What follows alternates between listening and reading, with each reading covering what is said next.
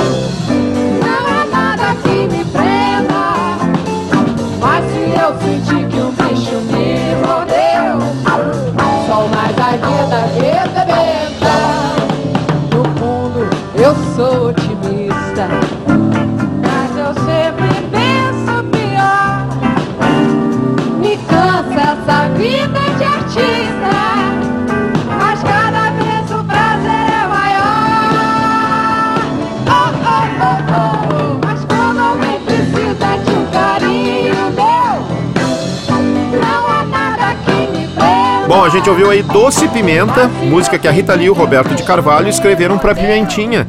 A Elis Regina, gravado ao vivo para esse especial de TV que foi ao ar em janeiro de 79, né?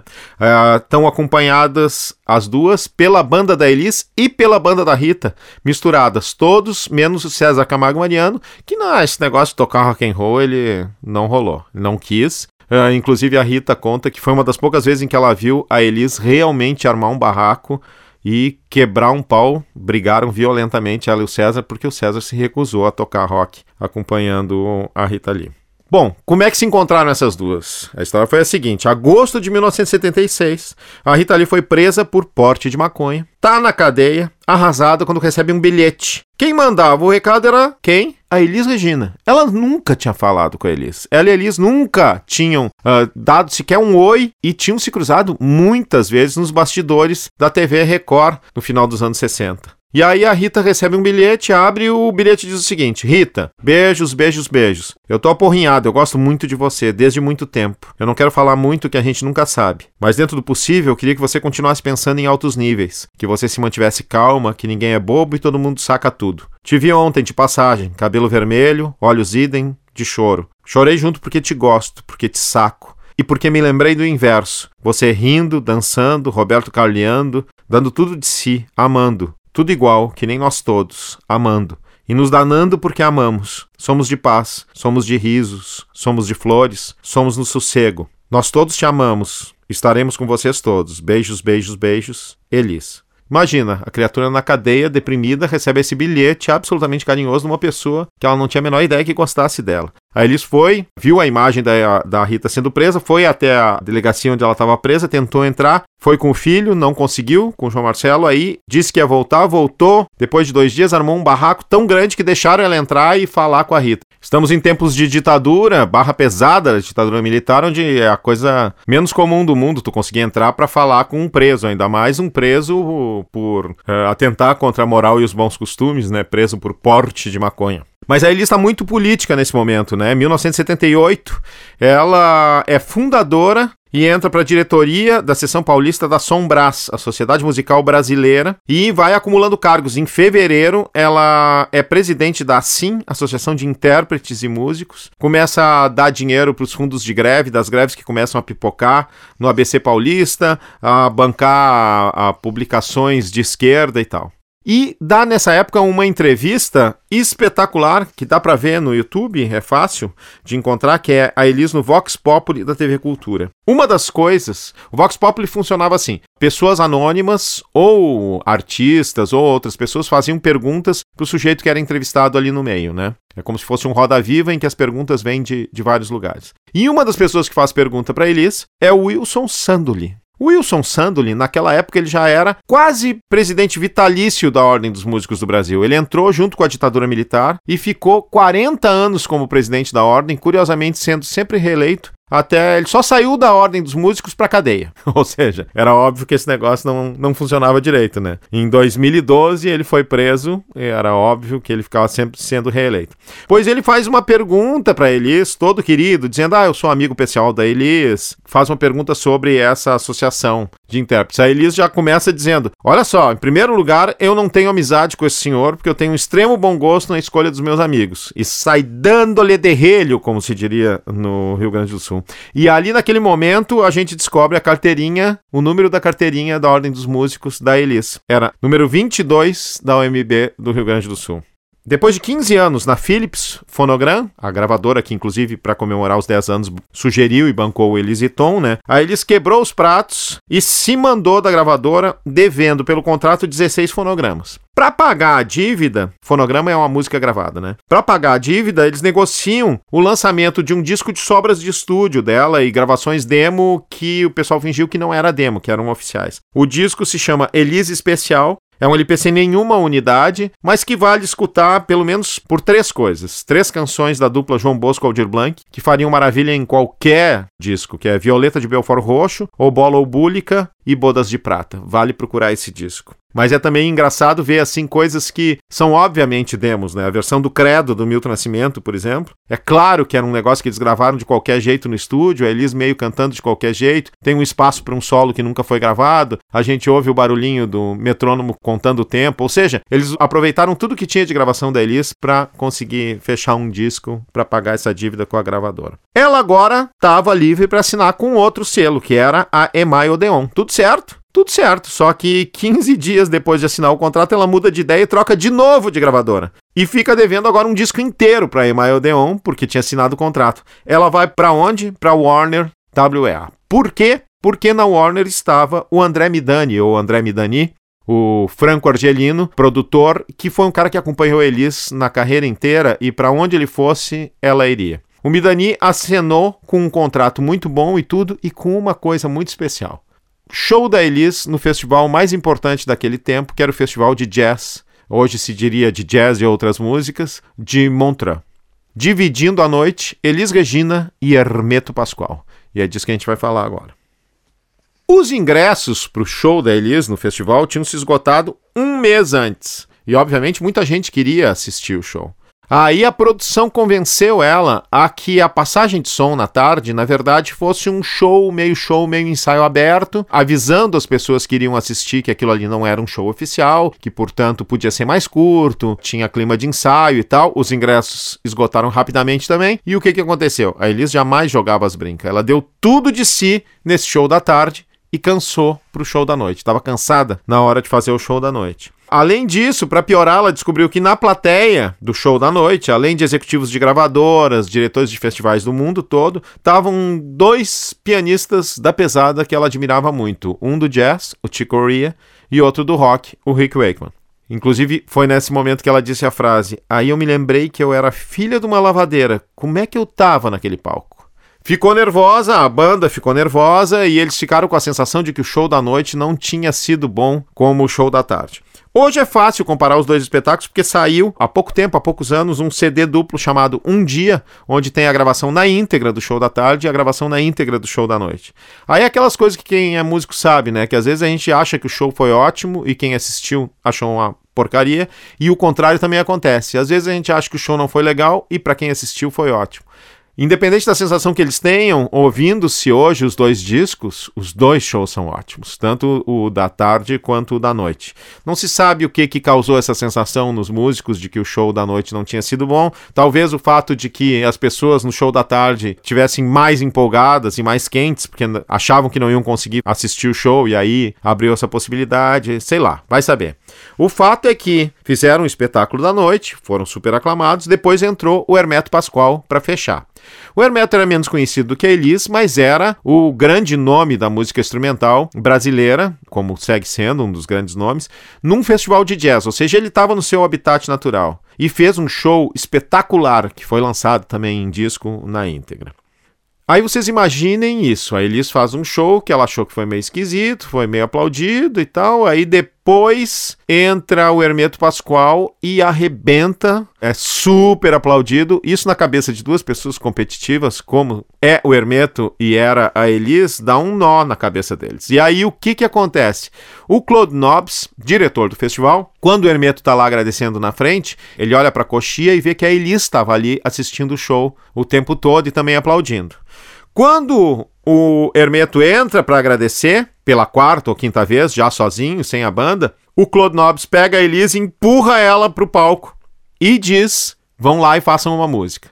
Isso é uma coisa que costuma acontecer, né? Chama de jam session, de juntar os músicos sem nenhum compromisso e tal para fazer alguma coisa na frente do público. Só que geralmente é combinado antes. Nesse caso, nenhum dos dois sabia disso e o que aconteceu está registrado em disco e em vídeo no YouTube e é realmente impressionante. Era para ser uma música só. Já no palco, os dois, é aí que eles combinam qual é que vai ser a música, o Hermeto fica acertando o tom e tal, e a Elisa ainda comenta, fingindo um sotaque nordestino, toda constrangida e tal, enquanto o Hermeto mexe no piano lá, dizendo: É botão que pernambucano não aguenta. O Hermeto, que é, como sabemos, alagoano, né? E aí eles fazem o corcovado mais cheio de corcovas da história, né? A forma como a Elis volta para a segunda parte da canção, depois do alucinado solo de piano do Hermeto, é um dos mistérios, um dos segredos mais bem guardados da humanidade. Ouve aí o trechinho.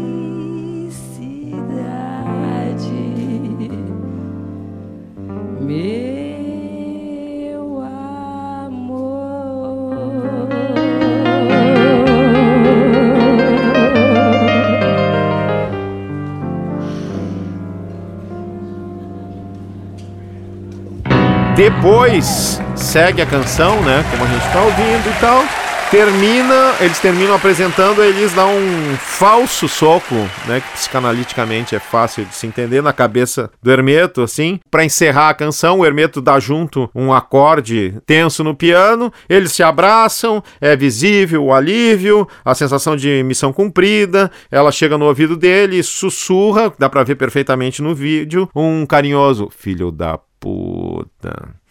E aí eles saem do palco aclamados pelo povo que fica gritando mais um.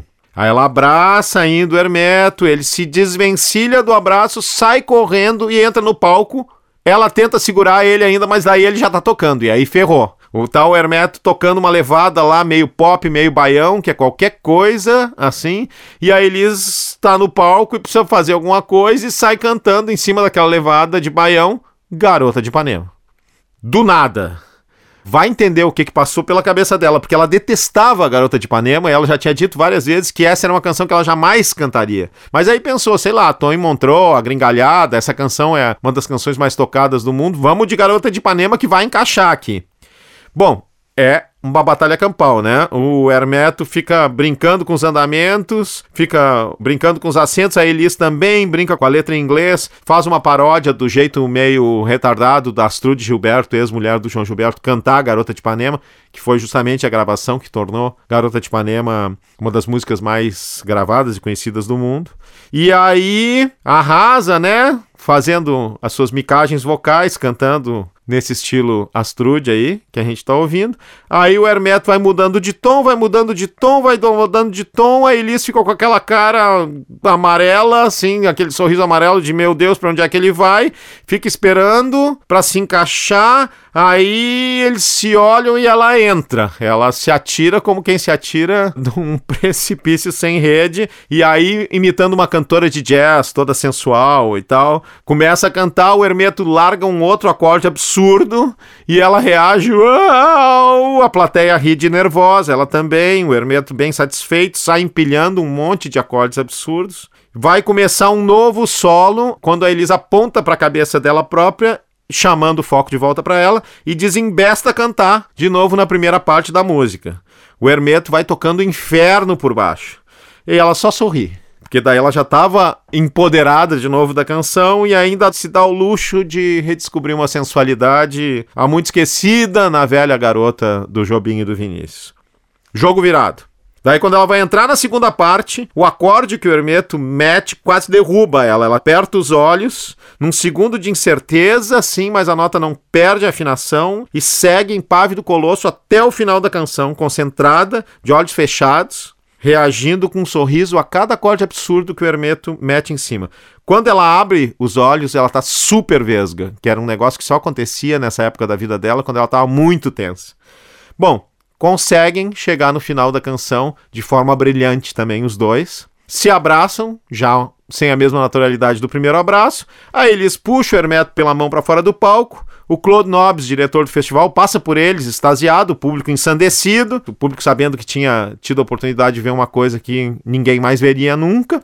E aí o Claude chama eles de novo pro palco. A dupla volta para receber mais palma e acaba decidindo fazer mais um número numa arremetida daquelas hermetianas, ele sai que nem um carcará faminto em cima de uma pobre de uma asa branca indefesa, né? Mas agora nada mais ia derrubar a Elis. Inclusive, o fato de que quando começa a cantar, ela se dá conta que ela só sabia a primeira estrofe da letra de Asa Branca. E ela repete a letra, faz, e aí numa segunda entrada ela entra de novo e aí encerra a noite dizendo: Então se eu disse, adeus Hermeto, guarde consigo todo o meu coração. O saldo final desse encontro não é um dos maiores momentos do Festival de Montreux, é um dos maiores momentos da música do século XX. Mas a gente não pode encerrar esse capítulo sem falar do disco oficial da Elis. Dessa época, o primeiro disco dela pela WEA, produzido pelo Midani, o André Midani, que é o Essa Mulher, que é um dos discos mais conhecidos da Elis, depois da sua morte, principalmente por essa canção que a gente vai ouvir um trechinho agora.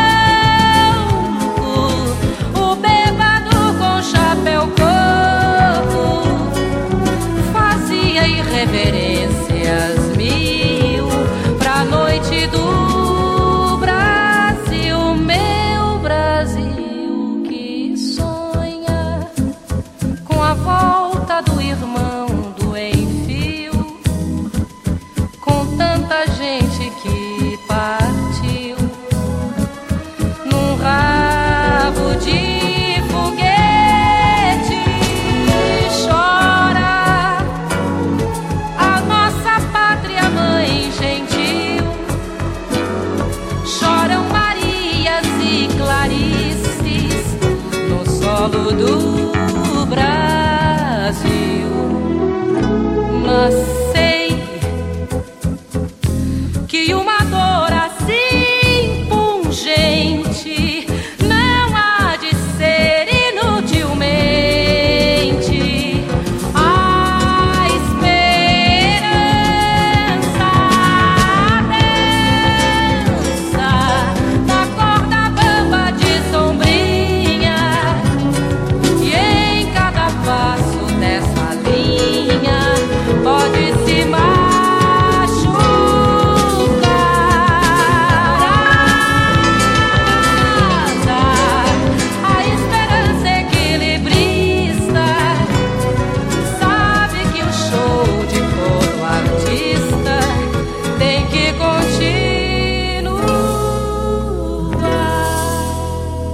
gente ouviu o Bêbado e a Equilibrista do João Bosco e do Aldir Blanc, canção imortalizada pela Elis, com esse belíssimo arranjo do César.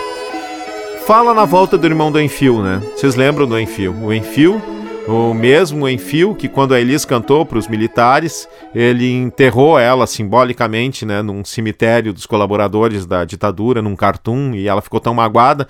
E agora ela devolvia esse perdão, já que o Enfio já tinha perdoado, ela perdoava o Enfio, gravando essa canção que falava na volta do irmão dele, que era um exilado da ditadura e que depois seria um cara muito importante, o Betinho, sociólogo e tal, e que nesse momento voltava para o Brasil ainda não tinha voltado, por isso que a canção fala que sonha com a volta do irmão do Enfio.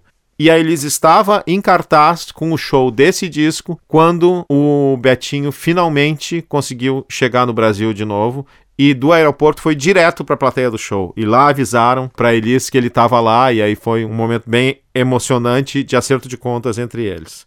No mais, esse disco, essa mulher, é um disco que dá uma repaginada nela, né? Coloca ela assim, mais assenhorada, inclusive no visual. É um disco mais careta que os anteriores, não necessariamente melhor nem pior, mas um disco mais standard. Eles estavam querendo dar uma redirecionada na carreira dela para tentar fazer com que a Elis retomasse as grandes vendagens que ela tinha no começo da sua carreira e que nunca mais tinha repetido, né? Tinha tornado uma cantora sofisticada, uma cantora de que todo mundo gostava, uma referência importante, mas esse todo mundo não era o grande público, né? Esse grande público não comprava os discos da Elis, que não tinham grandes vendagens.